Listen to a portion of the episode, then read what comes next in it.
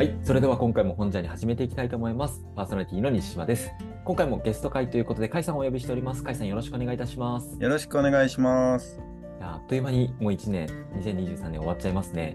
本当ですね。なんかうん本当早かったなって感じですね。うん、今年はなんかうん結構甲斐さん、ところどころお忙しそうな感じはあったんですが。そうなんですよね。いや、うんまあ仕事がね、なかなか、まあありがたいことに、あの、うんしっかり 年末ギリギリまでありまして、うん。はい。あの、まだ一応ね、げ現場といいますか、会社としては、えー28日で仕事を収めまして、えーお正月休みに入ったぞという感じではあるんですけど、まあ、パソコンでできる仕事がいくつかあるのでですね、どうしてもこう後回しに後回しにしてたらですね、家に持って帰っちゃったって感じに、まあ、なってますけど、ははいい。まあ、あの仕事始めまでにちゃんと終わるよううんに計画だけ立てとこうと思います。うん、いやもうね、休みはしっかり休みたいところではありますが、ね、コーヒーちょっと飲みながら、そうですね。はい、ぜひぜひ。いやーちょっと今日、あの、甲斐さんからご準備いただいているものもあるんですけど、まあ、せっかくなので、今年ちょっとこう振り返った後に、甲斐さんの方にはいお。渡ししていけたらなと思うんですけど、今年1年間はいかがでしたか？そうですね。まあ、えっ、と、仕事は本当忙しかったんですけど、まあ一方で、えー読書会とかですね、うん。それから、まあ、この本ジャーニーの活動とかも含めて、合間合間、こう、なんとか時間を作って本を読んだりとか、うんえーなんか自分なりに、えーと、こんな話をしようっていううん簡単な台本作ったりとかいう時間が持てたのがですね、うん。こう、なんでしょう、まあ、心の安らぎといいますか、うん。うん、よかったなと思ってますね。まあ、あの、そうですね。で、結構、えー他のポッドキャストとかですね、はい。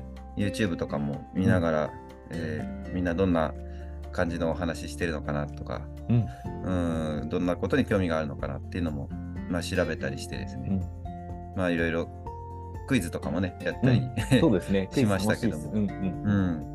うん、そういう感じでやれたらよかったなと思いつつ、まあ、反省も一方であるんでですうんね、うんうん、もっとこうやったら聞きやすいかなとか、こんな話が、えー楽しいかなとかですね、いうことも踏まえてうん活動が続けれたらなと、うん。うん。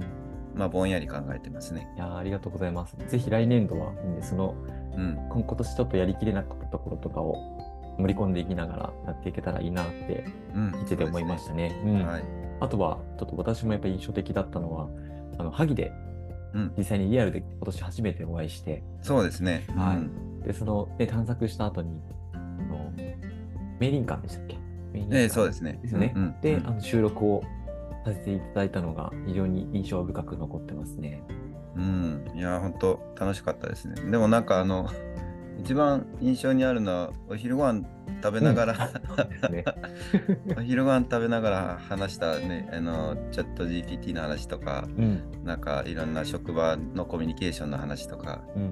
はい。あれを本当録音しとかへんけんやったんですけど。あれは僕も結構なんか深い話を ラジオでなんかしながら話せた気がしてたので、うん。すねああいうの、なんかね、やっぱり常になんかこう仕込んでおくとか、やっていけるといいかもしれない。まあ、むしろ録録音してなかったからこそ、収録してなかったからこそ出た話題だったのか、まあ、それはもう結果論でしかないんですけど、うん、まあいやまあでも、ううんん、そういうのはありますね。自然体で、かつ、まあ、直接対面して、うん。ね、あの深くお話しした最初のタイミングでもありましたし、うんうんうん。うんやっぱ対面、まあ、コロナ禍終わりとはいえですね、うんうん、直接対面してっていうのがなかなか、あありがたいことだなっていう思いもすごくありましたからうね。ん、いや、確かに、本当ずっと読書会で、ね、オンラインでさせていただく中で、やっぱりリアルでいろいろこう同じものを見て話せたのがすごく楽しかったなというふうに思いますし、またなんか来年度もどっかのタイミングで、どこかこう、一つ場所決めて、何人かで行って、収録できたら面白いだろうなというふうなこともちょっと思いました。そうですね。うん。まあ、あの時もお話結構してましたけど、やっぱりこう、まあ、IT とか、うん。えーいろんな、えーまあ、Zoom もそうですけどね、いろんなまあ便利なツールがある一方で、ね、直接対面したり、えーね、人間人間ならではのって言うとあれですけども、まあ、機械とは違うところの、えー何かあー心の動きみたいなものっていうのは大事だよねっていう話だったと思うので、まあ、そういうことを改めて、ね、にに2024年も、えーどんどん実行できるとうん。いいなと思いますね。うん。いや、もうぜひ実行していきましょう。うん。本当なんか僕も、この本ジャーニー、多分来年度は300回とかこう、あうん。の放送していくような形になっていくと思うので、なんか節目節目でなんかそういう、ちょっとこう、あの、いつもとは違う内容でお届けできるような、なんかそんなこととかも楽しみながらやっていけたらなというふうに思っております。はい。まあ、しかしあれですね。あの、さうん一応週2回更新頑張ろうって始まったものが、あのかなり週週3がかなりコンスタントになって、ものすごいペースで進んでますからね。うん、本当なんか300 300回あっという間だと思うので、そうですね。うん今200、多分30うん、そうですね。ちょっとぐらいいってるので、すぐ行きますね。うん、んじゃないかなと思ってます。結構やっぱ、うん、どんな話になっていくのか自分自身もわからない状態で、いろいろ放送自体はなんか進んでるような感じがしてるので、うん。ぜひぜひ、その中でもこう、甲斐さんとは毎月1回お話ししていけたらなと思ってます。はい。ということで、はい、今回、甲斐さんからちょっとご準備いただいた内容の方に移っていこうかなというふうに思っております。では、甲斐さん、よろしくお願いします。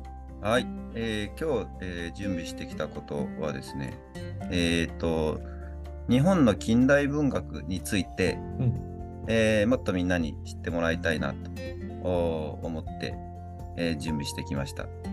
とはいえですね、えー日本近代文学っていうと、やっぱりこう、えーなんでしょうね、えーハードルが高いというかですね、うん。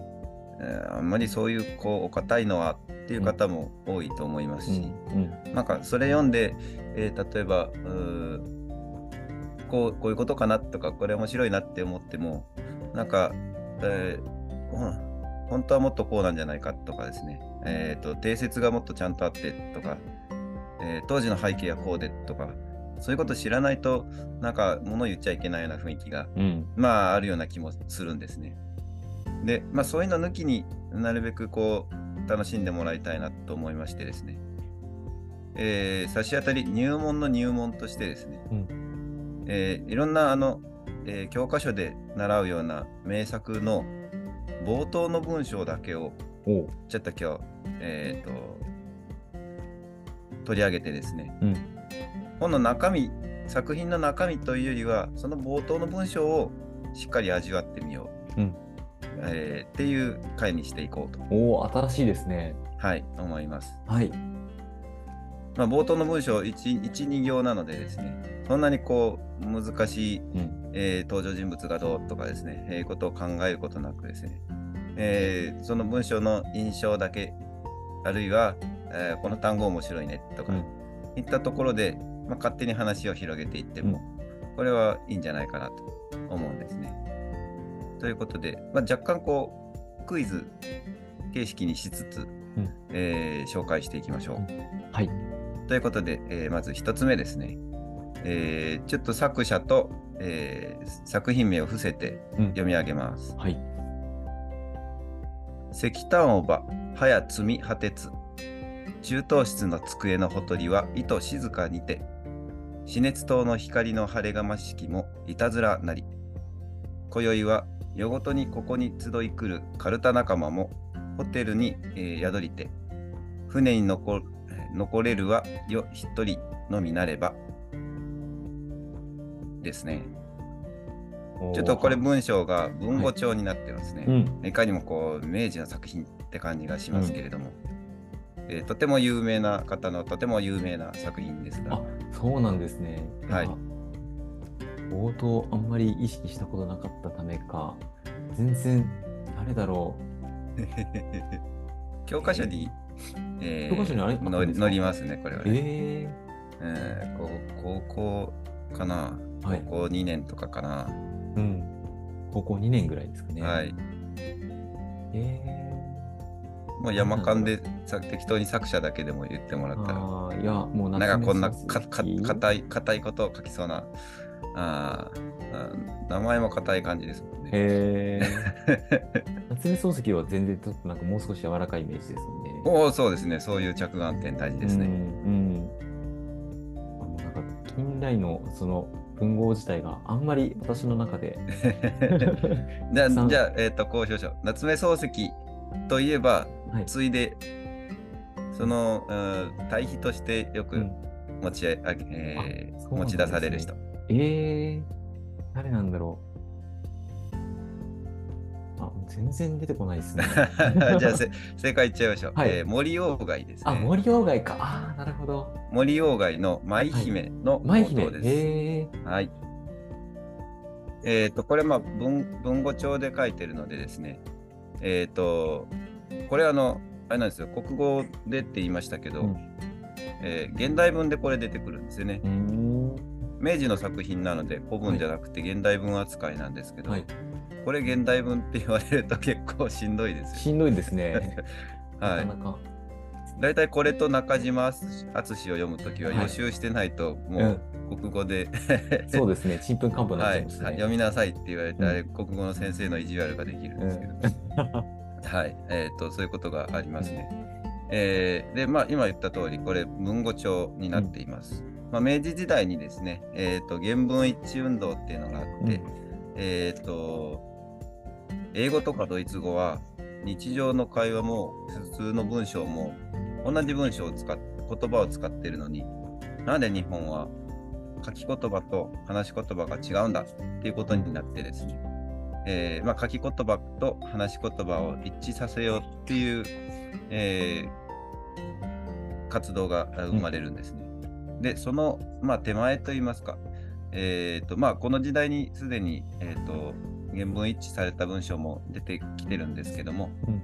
えーまあ、森鴎外は、えーえーここえーこれは最初の作品になるのかな、うんうんえー、と初期初期の代表作って言われてますけども、まあ、あのむしろこういった、えー、と高雅な文体とこう、まあロえー内容がまあロマン的な内容でですね、えー本人のドイツの経験とかも交えて、えー書いているので、まあ、こんな文語帳で書いてありますね。うんまあ現代の我々からしたら読みにくくてうん しょうがない一方で、やっぱこう文語ならではのこう、いえー与える印象っていうのはあるなという気がしますね。ありますね、描写が本当なんか結構浮かんでくるような感じで美しさを僕自身感じてました。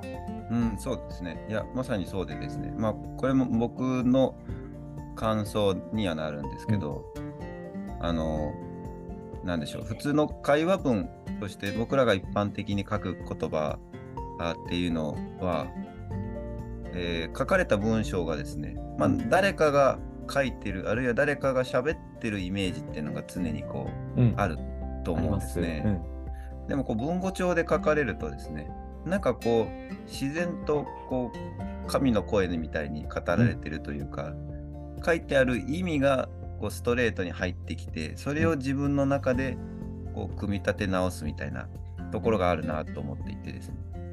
なんか純粋に素材、えー言いたいことの素材が直接入ってくる感じがするなとうん。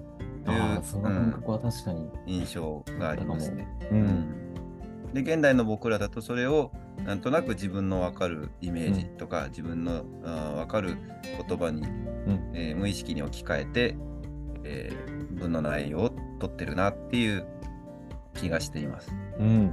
うんいやー本当なんか、なかなか普段文語帳に触れる機会が最近めっきりないので、そうですよね。新鮮ですね。うん。はい。で、一方でですね、えっ、と、これに対比されるのが、まあ、夏目漱石っていう話でしたけれども、まあ、はい漱石といえばこれですね。我が輩は猫である。名前はまだない。これですね。うん。もうこれは、もう大 めちゃくちゃ有名な。はい、これは何でしょはい。あのー、我が輩は猫である。うそうですね。え？我が輩は猫であるですね。えーこれも明治の、えー38年ぐらいかな、えーの作品です。だから、えっ、と、舞姫の、うん、10 15年後ぐらいか、の作品になっていますね。はい。まあ、これは漱石の、まあ、長編小説、まあ、処女処女作なんですね。で、えっ、と、これを書いたときは、えっ、と、まだ、えっ、と、別に、えー小説家というわけではなく、まあ、えっ、と、片手間にと言いますか、うんあのそれで生計を立てるために書いたわけじゃない作品なんですね。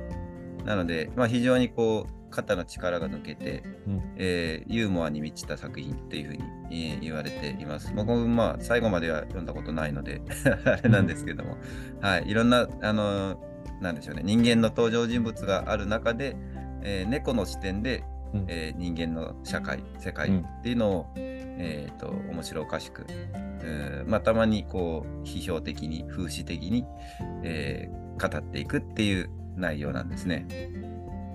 で、この内容だと、やっぱり文語じゃなくって、ね、あのこの、えー、名前はまだない。まあ、その続きがどこで生まれたか、とうと見当がつかぬ。何でも薄暗いジメジメしたところで、にゃーにゃー泣いていたことだけは記憶している。みたいに続くんですけども、うん、まあ、非常にこう、えっ、ー、と、誰かにこう、語るような感じに書かれてますよね。うん、はい、よく言われるのが漱石はこの、えーと原文一致のためにえー、落語のこう語りを結構意識して、えー、書いていたようなことも言われていますね。で漱石かなりあの落語、えーと、延長だったかな、えー、落語のファンだったんですよね。えー、っていうのもよく知られていて、まあ、その辺こう、えー、なんでしょうね。流暢にこう、うん、軽やかに語っていく感じをそのまま文章にしたっていう感じですね。うん、うん、いや確かに「我が輩は猫であるわ」なんかそんな感じに聞こえちゃいますね。今、聞いてみると。うん。そうですね。ただその一方でですね、冒頭の一番最初の言葉が我が輩っていう硬い言葉なのがちょっと面白いところですね。うん、本当ですね。うん、猫なのにっていうのも含めて。はい、こういうところが、はい、すごくこう、ギャップがありつつ、えー、当時は、まあ、えっ、ー、と、漱石、や、えっ、ー、と、鴎外の舞姫ほどじゃないにしてもですねやっぱり文語体のものとか、うん、口語なんだけど、えー、結構文語帳に引っ張られてる文章っていうのも、たくさんある中でですね、うん、ここまでこう力の抜いた感じで書けてるっていうのがさすがだなという感じがします。で先ほどこれあのまだあの、えーと、プロじゃないプロというか、えーとえー、職業小説家じゃない時に書いた文章って言いましたけども、はい、この後夏目漱石はですね、あの朝日新聞に、うん、えー、専業小説家として、えーと、就職というかあの雇用されるんですね。うん、で、まあ、プロ作家になった後のですね、最初に書いた、えー、長編小説がですね、グビジンソウっていうのがあるんですね。あ、初めて聞きました。これは結構面白いんですけど、えー、僕、これ、グビジンソウは、えっ、ー、と、結構読みにくいんですけど、一生懸命、えー、最後まで読んだんですねですごく面白い作品だと思うんですが、うん、結構ね、今 言いました通り、難しいというか読みづらいんですね。さっきの、えー、我が輩は猫であるに比べてですね、まあ、あの、えー、プロ小説家になった一作目だから肩に力が 入っていたのかなという感じなんですけども、えーあと冒頭はですね、ちょっと会話文がわーって続くんで、そこは普通の文章なんですけど、その後字の文になった最初のところをちょっと読みますと、うん、春は物の句になりやすき今日の町を七条から一条まで横に貫いて、手ぶる柳の間からぬくき水打つ白き布を、えー、高野川の河原に数え尽くして長々と北にうねる道を大方は二里余りも来たら山はおのずから左右に迫って、えー、下下に走る戦艦の今日も折れるほどに曲がるほどにあるはああるはこなったあるはかなたとなる。っていうのが、うん、えー、あるんですね。でこれ、うん、まあえーと、町名とかその、えー、地名も、うん、入れつつですね、うん、まあなんかこういかにもこう描写を、えー、しっかり書いてやろうっていうですね、うん、感じがするんですが、まあ読みづらいというか。音読すると、まあ、結構リズミカルで、うん、えー、すごくいいなっていう感じなんですが、まあ、落語というよりは講談に近い感じの、うん、えー、語り口でですね、はい、はい、なかなか意味がねすっと入ってこないんですね。うんうん。なんかまあ迫やっぱこう迫ってくる感じとか本当なんかイメージがすごい伝わってくるところのなんか面白さみたいなものがやっぱりありますね。うん、この辺はですね、まあ、背景を知るといろいろあるんですけども、うん、あの、えー、グビジンソウは朝日新聞の要は連載小説なんですね。うん、で、この連、えーと、朝日新聞って、まあ、東京と大阪というか、まあ、関西とにそれぞれ、えーと、ありまして、で、まあ、両方同じものが載るんですが、東京の話ばっかりとか、関西の話ばっかりとかだと、まあ、良くないということで、1話1話ですね、東京の話、あ関東の話、関西の話、関東の話、関西の話っていうふうにわざわざね、上手に書き分けてるんですね。なので場面転換も多いんですが、でこれ、えっと、最初は多分関西から始まってるのでですね、今日の街の地名を、まあ、わざわざ入れることによって、えー、なんか、えー、そそこで読ん、えー、新聞読んでる人にも、えー、より伝わりやすくというか、うん、えー、ローカライズしたような感じのですね、うん、えー、内容にしようとかなり意図的に書いてるとこがあるんですね。うん、まあそれは嬉しいといえば嬉しいんでしょうけどもまあ本当に あの、読みにくいなと。で、これ、グビジンソウが出た後も、あの出た後にですね、漱石はですね、まあやっぱり、えっ、ー、と、なんか力入れすぎた、あの、ダ作になってしまったみたいなことを、えー、ちょっと書き残してたりしてですね、まあいろいろあるんですが、でもあの、我慢して一生懸命最後まで読むとすごく面白い作品です。我慢してって変ですけどね。はい。そんな感じで、うん、えっ、ー、と、まあ、まあ、漱石もこういう文章も書くんだぞっていうことですね。うん。うん、はい、そういう文章あるんだと思って、面白いですね。こういう本当短い文章でありながらも、その著者の言葉に触れるっていうのは。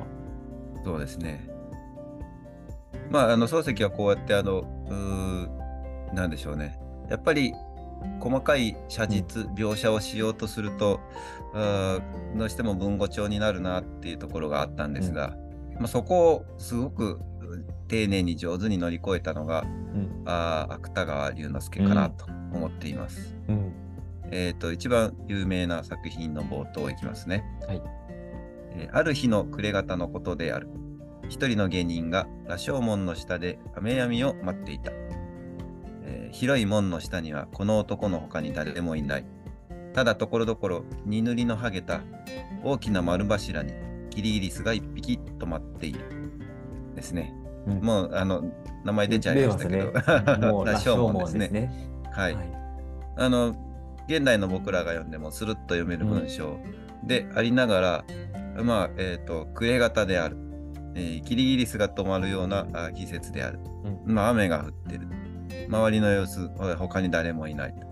うん、で、えーと、柱、羅生門っていう立派な門でありつつ、に塗りが剥げた、あそのような、えー、状況にある今日の街であるっていう、うん、でいろんな状況、えー、の情報がですね。そうですね。五感がもうフルに活用される音と。そうですね、うん、そうなんですよ。キリギリスって書いてあるだけでも音が伝わってきますよね。しあの人がいないのでざわざわしてるわけでもないし、うん、もう色も、ね、黒とオレンジ色のこう、うん、雰囲気がざーっと伝わってくるんです、伝わってきますよね、うん、はい。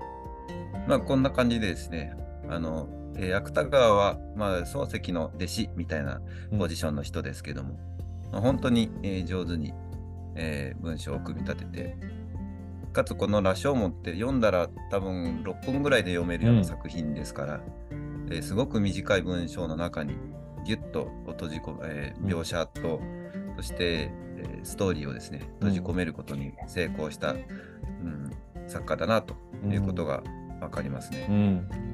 まあ、羅生門っていう作品は「今昔物語集」の中にある、まあ、2つの説話を1つに、えー、まとめつつあと、まあえー、自分のいろんな、えーと伝えたいこととかですね、えー、書きたいことをうまくまとめた作品になっていてですね古典をしっかり重んじつつ現代に伝わるものっていうのを、えー、これ二十歳前後ぐらいで書いてますからね。すごいっすね、うん。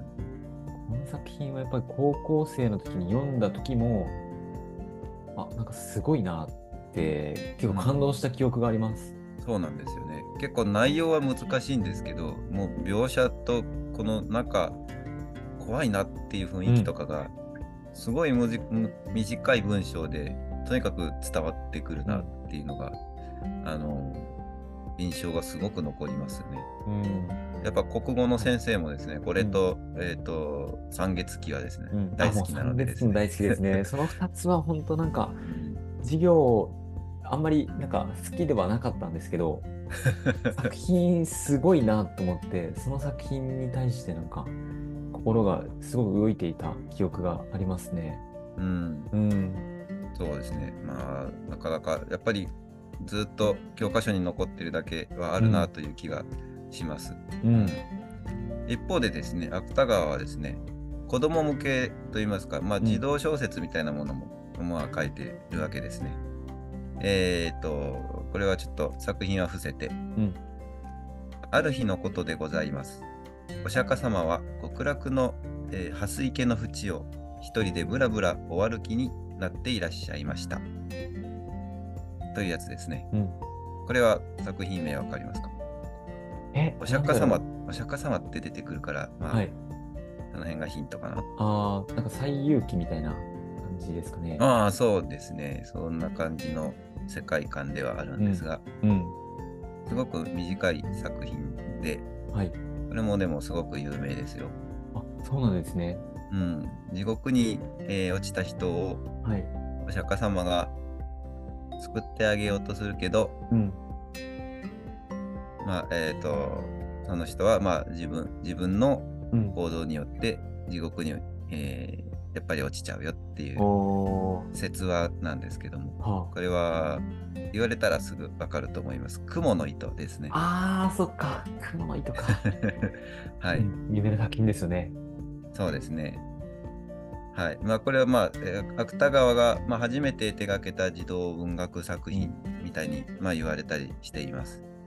内容がまあ、お釈迦様なので、うん。えっ、と、なんか仏説、おえっ、と、お経とかのお話から取られてるのかなとお思われがちなんですが、うん。まあ、実際はこれはあの、えー、と海外の作品ポー、ル・ケーラスっていう方の、えー作品、えーの中の、えー一つの説話を、うん。